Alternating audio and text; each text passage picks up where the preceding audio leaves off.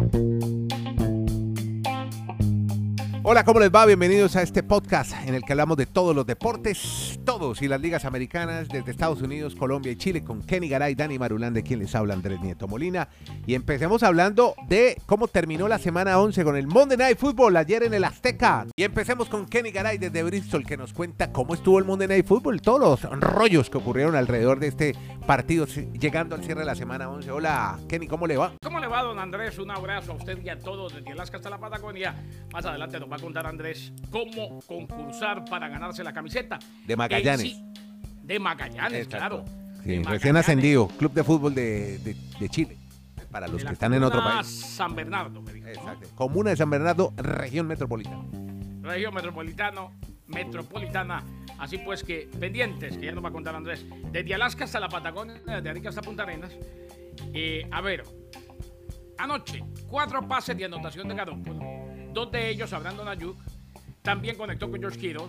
Anotación terrestre de Divo Samuel. Y los 49ers le ganaron a los Cardinals de Arizona, que hay que decirlo, jugaron sin su quarterback titular. No estuvo Kyler Murray por lesión. En el Azteca, victoria 38 a 10 y se coloca momentáneamente en el primer lugar del oeste de la NFC, empatando a los Seahawks de Seattle con un registro de 6 y 4. Eso sí, habiendo vencido a los Seahawks en la semana 2, y ese sería su criterio de desempate a favor. Regresó la NFL y a territorio mexicano, dos años de ausencia por culpa de la pandemia, fueron 78 mil aficionados con boletos pagados. El Estadio Azteca testigó una vez más un choque divisional, primer choque divisional de dos en la campaña para los Niners y los Cardinals. Ninguno de los dos quarterbacks finalizó el partido, aunque por motivo muy diferente. Garoppolo fue suplido por Brock Purdy cuando faltaban aproximadamente 8 minutos. Cole McCoy inició en lugar de Murray, fue sacado un par de minutos antes en favor de Tres y luego de una noche de alta ineficiencia. Así se dio y una vez más me parece que cumplió México con la NFL, victoria de los 49ers y qué historia, y la va a ampliar Dani Marulanda Andrés, en el tema de Garópolo. Alguien que venía como suplente, alguien que estuvo a punto de quedarse fuera del equipo, que no encontró quien quisiera pagarle lo que vale y que ahora lleva de la mano a los 49ers, no solamente a la punta de la división, sino que viendo todo lo que tienen, definitivamente son, ahora que estamos llegando a Thanksgiving, ahora que es Semana de Acción de Gracias, sí podemos decir que estos 49ers son los grandes candidatos para llevarse la división. Bueno, esto, oiga, qué bueno eso. Entonces, 49, grandes equipos están, eh, se están vislumbrando para las finales y los Dallas Cowboys. Pues, lo que le dijimos, Andrés, ahora sí vienen las conclusiones. Ahora sí. Bueno, muy bien. Y ahora sí, veamos qué más, todos los detallitos alrededor que no se vieron en la transmisión de televisión, pero que estuvo muy atento Dani Marulanda en el streaming, porque se presentó el grupo, uno de sus grupos favoritos, Dani, el grupo Firme, pero además cantó Sofía Reyes, el himno de México. Y endiosado Garópolo en México. Están felices las mexicanas con Garópolo. Dani, ¿cómo le va en Colombia? Así fue Andrés, abrazos para todos. Qué bueno reencontrarnos nuevamente en nuestro podcast La Sacó del Estadio. Y para hablar del el tratamiento de Dios a Jimmy Garapolo, pues las chavas estaban al borde del preinfarto. Pues, La presencia de Jimmy G realmente, pues para el grupo femenino es muy impactante. Pero en la parte deportiva, sí, y en la parte deportiva, pues imagínense este detalle. Es el único quarterback que en el Azteca ha logrado completar cuatro touchdowns en un solo partido. Y en el Azteca ha jugado Tom Brady, ha jugado Patrick Mahomes, hablando de partidos de temporada regular, este fue el quinto partido en la historia que se ha desarrollado en el Azteca. Porque siempre se especula mucho que es muy difícil jugar en el Azteca por el tema de, la altura. Los estadios de Estados Unidos, el más alto siempre hemos dicho es el de Denver, que son más o menos 1.600 metros sobre el nivel del mar. El Estadio Azteca está entre 2.200 y 2.300, o sea, son 600 metros más. Por eso, sí, por eso hay una cantidad, no sé si, no cábala, sino como de, cuidados especiales. Llevan, llevan tanques de oxígeno, máscaras. Yo me, acuerdo cuál, cuál, fue el técnico en Colombia que, tanto le hacían bullying por, por las, las, más. ¿Cómo se llamaba eso? Pinto, las hiperbáricas. Las cámaras, las, las, las cámaras que. bueno, más o menos de ese modo. Exacto, más o menos de ese modo se preparan para ir al, Estadio Azteca. Incluso San Francisco se fueron a preparar durante la semana Colorado, que realmente pues, es una ciudad con un poco más de altura que, que las demás, donde se juega el fútbol americano en Estados Unidos, pero con mala suerte que les pasó nevada durante ese, durante ese tiempo, entonces les pesó, pero la postre San Francisco, como decía Garay, es un equipazo. Tiene muchas armas Jimmy G, Garoppolo. Y como es de difícil de ponernos de acuerdo con nuestro compañero y gran amigo Kenneth Garay, hoy sí estamos totalmente de acuerdo. Ah. San Francisco es un equipazo. San Francisco, San Francisco y Filadelfia creo que pueden ser los caballos negros de la NFC cuando todavía no le. Yo a Filadelfia todavía. yo, Ya no ¿sabe, le sabe, dejaron. Garay, por qué? Garay, ¿sabe por qué? Por el calendario. Yo sí sigo pensando que los calendarios sí son muy importantes y tiene rivales en el papel. Yo sí creo. Yo le veo ese calendario a Filadelfia como. En cambio, San Francisco, póngale el rival que sea. Oiga, Garay, ¿usted sabe cuál es el primer partido de diciembre en San Francisco? ¿Cuál es? ¿Cuál? San, Fran- Dolphins, San Francisco 49ers. Dolphins. Uy. Ahí vamos a ver, ahí vamos a empezar a. Ahí sí, ahí sí que me voy a empezar yo a estresar Garay. Yo como estaba de tranquilito, de relajado. Pero bueno, Pero Y lo le- que sí y le queda claro, sí. Marulanda y, y Andrés, Sí. es que a esta altura ya sí podemos Sí, decir sí, que este claro, las conclusiones. no. Los Dolphins ya Sí, sí, van sí. primeros en su división, ya son de verdad. Eh, los Cowboys, ¿sabe a qué equipo le creo muchísimo? Y ¿A lo quién? tengo hoy en el Super Sí, a Bowl, los Cowboys. A los Cowboys de Dallas. Ah, bueno. También No, es un- ya lo contamos la ayer, co- correcto. Y, que, y creo que en la... No, digo, lo tengo hoy en que me levanto mucho más convencido. Claro. Eh, y creo que en su conferencia, Marulanda, no sé qué opine, eh, tiene menos rivales que los que pueden tener los Dolphins y los Chiefs de Kansas City en la americana. sí, total. Y, y, remato, y rematamos las otras historias de este juego del Monday Night De Football México, en San México. En México, mejor en la Azteca. Lo del tema musical, el grupo firme, que usted nos vino reseñando que son Oye, una ¿por qué locura. lo abuchearon, ese- hombre? Ahí vi que lo Exacto. Ese, ese grupo musical ha llenado el estadio de Los Ángeles, donde juegan los Rams y los Chargers. Ha llenado el estadio de Las Vegas, pero es para un público muy objetivo. Yo no sé si es un tema de clasistas, de clasismo, de, que los mexicanos algunos sienten que esa música es para nacos, como ellos dicen, y el poder adquisitivo de la gente que va al fútbol de- americano. defina naco, Naco- como naco es mañé. un Naco- naco es or- na- or- naco- ordinario, ma- popular, ordinario, ordinario, mañé, popular, eh, sí. Pachuco, decían en Colombia, algo así. Oh, ¿cuál? Pachuco es mexicano. entonces- Sí. No, no, Entonces- no, no, no. entonces- En Colombia hacían Pachuco también. Hombre, ¿en dónde? En, en su casa, en Bucaramanga nomás.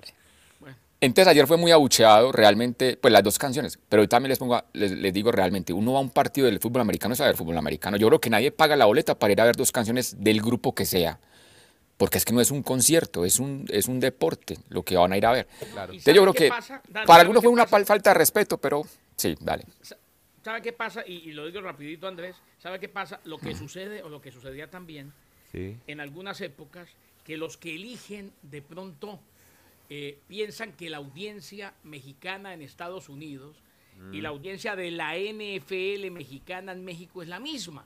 Y no lo es. No lo Eh, es. ¿Qué pasa? Eso era como cuando eh, todo lo de Colombia en los Estados Unidos ponían de invitado a John Leguizamo y resulta que es más colombiano, mi suegro, que es de Chile, que John Leguizamo. John Leguizamo sí ¿Pancho? es de ascendencia colombiana. Bueno. Exacto. John Leguizamo es de ascendencia colombiana, John Leguizamo eh, habla español, trabado, pero lo habla, pero definitivamente el colombiano como tal no, no lo identifica como alguien que lleve los colores. Y, y en este caso, ellos dijeron, nada, este grupo llena aquí en los Estados Unidos, pongámoslo. Sí. Y, y así no es. No es tan popular en México como si lo es Es que la, en... la audiencia mexicana y la, la audiencia mexicana No, no, sí, sí, no, no, no, es que, no, pero venga, hagamos la, hagamos la claridad, Andrés. A ver. Sí. popular sí es. No, pero hagamos la claridad, sí es Pero muy popular. digan, Pero es no para, popular. Lo que pasa para es que la élite. Sí. bien, la, la audiencia mexicana es- de allá y de acá es diferente. Sí, sí. Y la audiencia mexicana de la NFL en México es totalmente diferente a las dos que acabo de mencionar. Perfecto, no, está clarísimo. No, es que incluso dura- durante el partido se escuchaba de fondo, por ejemplo, interpretaciones de ACDC, Claro, le de el. Metallica, y, el, y, y el, y la gente vibraba. Por eso es que decimos que eh, eh, era un diferente, pues no era el público objetivo de Grupo Firme. Sí, Es bueno, Simplemente eso lo que sucedió en cuanto a ese tema musical. Pega, pero ya, pero yo quiero, destaque lo de Alfredo Gutiérrez, hombre, el capitán de los 49ers. Eso sería, eso sería como llevar la NBA a Colombia Sí.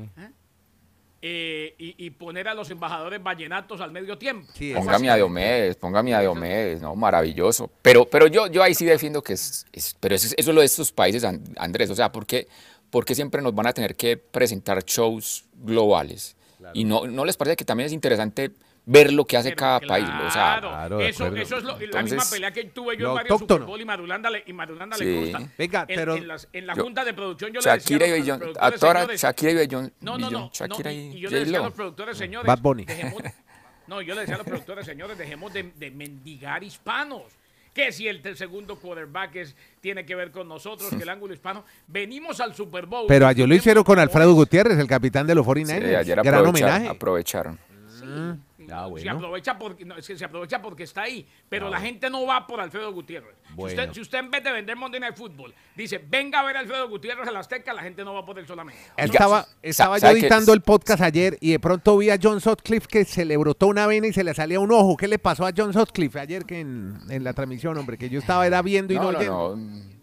Promocionando su grito habitual de Monday Night Football. Pero venga, ahorita que están hablando. Pero le, pero le puede dar algo venga. si sigue con ese grito, le puede dar algo, me preocupa. Antes, pero ahora que, Garay, ahora que Garay está hablando de lo que se vende, sabe que siempre la NFL México durante esta semana publica cuál es la camiseta más vendida de la NFL en México Ah, Dallas Cowboys. o el top 5. No, la camiseta más vendida 49ers. en México esta temporada ha sido la de Josh Allen, Ah, yo- ah, la número uno. Y la número dos, sí, y la número dos, pues de- debe ser porque obviamente San Francisco era el equipo que iba Sí. a visitarlos en territorio azteco. Yo también di- diría, Jimmy G, no.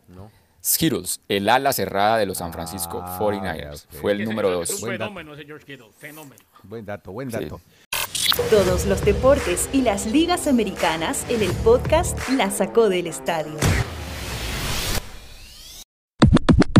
Bueno, muchachos, lo saco del Azteca y metamos en... eh, eh, ah, bueno, no, pero es que hubo otro evento también. Roger Goodell se encontró Kenny Garay Sí. con nuestra querida Rebeca Landa. ¿Y qué fue lo que pasó? Hubo un homenaje al flag football, al Tochito. Un homenaje al flag fútbol. Ojo, este deporte va polímpico que se las pela, como nos dijo Maduro Sí, alguna sí, sí. vez, Andrés. 2028. Las campeonas del mundo en Birmingham, Alabama, campeonas de los Juegos Mundiales, hay que decir, porque en el Mundial como tal terminaron segundas, pero las campeonas del mundo en Birmingham, Alabama, fueron homenajeadas durante el Monday Night Football en el Azteca. En el entretiempo del primero y segundo cuarto, que se disputó anoche en el Azteca, las selecciones varonil y femenil de flag football recibieron una moneda conmemorativa del partido de parte del comisionado Roger Godel y la del quarterback del combinado femenino Diana Flores, eh, la quarterback, que fue fundamental en la victoria. Ambos equipos saltaron al campo del Estadio Azteca y se formaron en las diagonales para el homenaje. Allí estuvo y vimos en cámara a Rebeca Landa, una de las grandes artífices de los éxitos que ha tenido esta selección femenina de flag football, compañera nuestra que estuvo con nosotros aquí, que definitivamente se merece todos los homenajes. Nos alegra por Rebeca y nos sentimos representados. Hay un podcast que le hicimos homenaje a ella para que lo busquen. Rebeca Landa la sacó del estadio. Muy bien. Bueno, y antes de Que Wilson no se siga comiendo las... a- antes, antes de cerrar NFL, tenemos noticias desde Nueva York con los Jets y curiosamente las va a dar Kenny Garay de los Jets. Qué raro, hablando de los Jets. Cuénteme, ¿qué es lo que pasa en el equipo neoyorquino, Kenny? Claro, porque Marulanda, vea, hay un aficionado, no, espérate, no hagas esto, hay un aficionado ahí en el partido de Túnez que yo creo que estuvo anoche en el Azteca y cogió el avión y se vino con el sombrero. Vamos. Claro, es que no, lo- no la puede dar Marulanda porque él ya se vino de Nueva York. Eh, y yo siempre hablo de los Jets. Usted está cerca Nueva bien York. o- Para bien o para mal, muy cerca. Eh, Robert Saleh es el entrenador en jefe de los Jets Ya. y no se comprometió después del muy mal trabajo de Zach Wilson como quarterback el fin de semana, después de la muy mala actuación de Zach Wilson ante los Patriots de New England, no se comprometió a que lo mantendrá como titular. Lo que menos le gustó a Saleh fue eh, la actitud de, de Zach Wilson en conferencia de prensa. ¿Por qué? Porque la defensa de los Jets, como siempre, jugó muy bien. Los Jets tienen defensa para competir. Ya. Y entonces le preguntan a Wilson en conferencia de prensa el fin de semana, ¿usted siente que decepcionó su defensa? Dijo, no, para nada. Eso no le gustó a Saleh. Todo parece indicar que los receptores, los corredores, eh, los compañeros de la ofensiva están muy bravos con él y él no se compromete con la titularidad.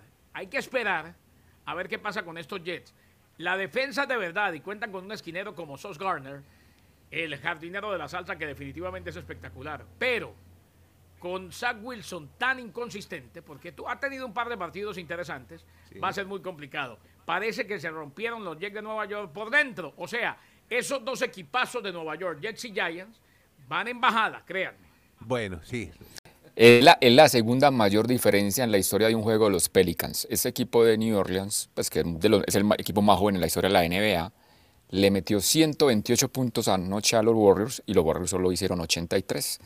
¿Qué le está pasando a su equipo, Sabemos. Andrés? No, no, va a tener que investigar. Eh, Voy a tener bueno. que ir a hablar Y con otra- mis amigos en sí. San Francisco a ver qué pasa. Y la otra sorpresa fue la de los Celtics. ¿Será que los Celtics se pusieron la camiseta de la selección argentina? Estaban como sobradores. Tenían racha de nueve triunfos consecutivos. Fueron a enfrentar a los Bulls. Los Bulls tenían cuatro partidos sin ganar.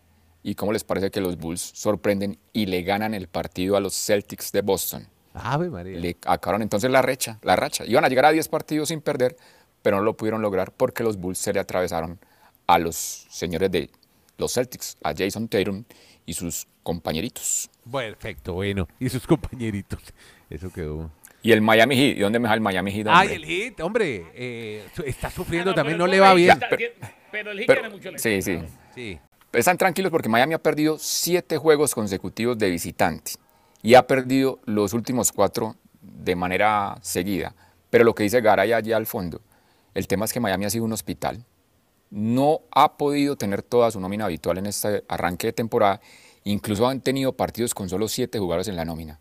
El sábado, Andrés, Miami solo tenía siete jugadores, o sea, solo podía hacer dos cambios. Entonces, ante esa situación, pues cuando ese equipo recupere el tema de, salud de sus jugadores, debe estar nuevamente en pelea al menos para hacer un equipo de playoffs. Perfecto, y con estas informaciones, historias alrededor de los deportes americanos, todos los deportes, llegamos al cierre del podcast La Sacó del Estadio con Kenny Garay, Dani Marulanda y Andrés Nieto. Antes de despedirme, recordarles que estamos en los últimos días para que se inscriba. Usted quiere ganarse una camiseta hermosísima del equipo Magallanes, que era de segunda en el fútbol chileno, acaba de pasar a la primera y ganó la Copa Chile y va a Copa Libertadores. Es la sorpresa. El gran boom futbolero en Chile, en el sur, se llama Magallanes. Y usted quiere ganarse la camiseta, ahí está en el podcast, la sacó podcast, arroba la sacó podcast. ¿Qué tiene que hacer? Si usted tiene una, camiseta de un equipo deportivo, cualquiera de las cinco ligas americanas, tómese una selfie con esa camiseta y nos la envía por Twitter a esa cuenta, arroba la sacó podcast. Puede responderla al tweet fijado que tenemos publicado allí. Y el 5 de diciembre ingrese al Twitter Space, el espacio en Twitter, 5 pm hora de Colombia, 5 pm hora de los Estados Unidos también. Sí, estamos a la misma hora, ¿cierto? Este y Colombia ya. Sí. Exactamente. A esa misma hora ingresa y usted puede saber si se gana o no esa camiseta. Eso lo haremos el 5 de diciembre. Gra- Gracias a todos por oír este podcast y compartirlo. Que la pasen bien.